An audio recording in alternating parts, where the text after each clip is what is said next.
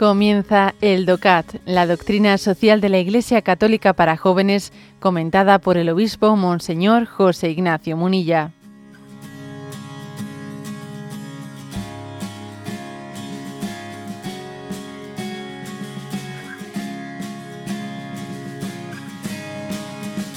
El punto 282 dice, ¿es la Iglesia miembro de, de pleno derecho en alguna organización? Sí, la Iglesia forma parte como miembro de pleno derecho de las siguientes organizaciones.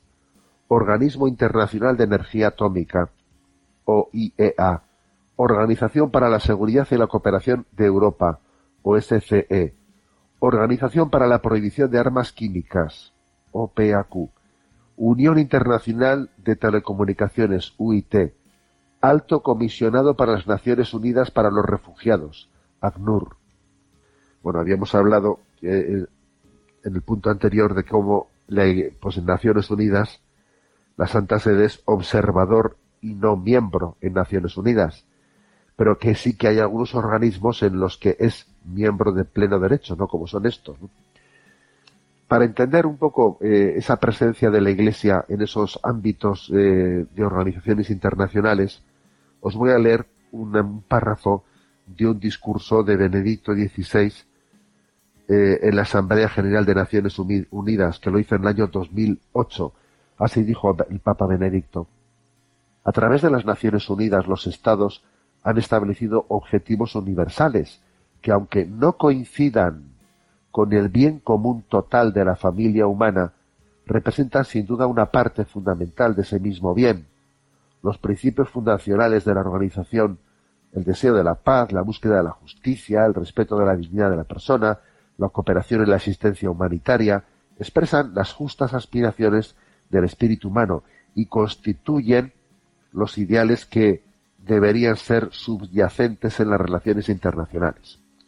Es decir, que lo que dice Benedicto XVI en este discurso, que obviamente eh, estos organismos internacionales no tienen, eh, o sea, no tienen una visión plenamente coincidente con ese bien común total que desde la doctrina social buscamos. Pero es verdad que tienen muchas cosas confluyentes. Entonces la Iglesia está ahí presente en la medida en que hay tantos fines confluyentes e intentando, desde su estatus, pues tener un influjo, un influjo positivo, ¿no?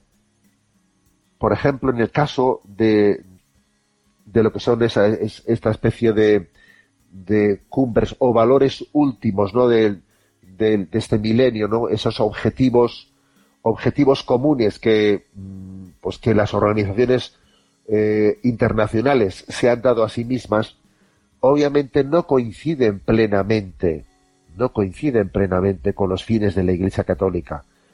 Tienen coincidencias parciales. Estos grandes objetivos comunes, ¿no?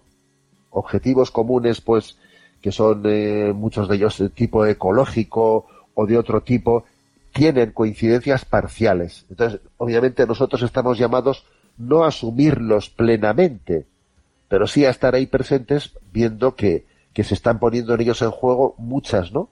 Muchas de, de, de las finalidades que conforman la doctrina social de la Iglesia y discerniendo e intentando también ¿no? y, pues, apoyar en la medida en que esos objetivos internacionales no estén bien encaminados y también denunciando obviamente y teniendo libertad profética para denunciar pues, cuando por ejemplo pues bajo el término salud reproductiva se mete otra cosa absolutamente contraria y contradictoria.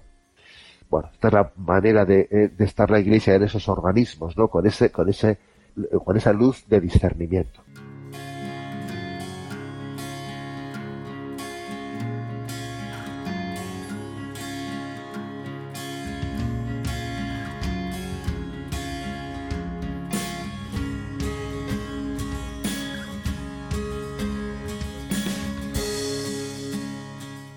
Has escuchado el DOCAT, la doctrina social de la Iglesia Católica para jóvenes, comentada por el obispo Monseñor José Ignacio Munilla.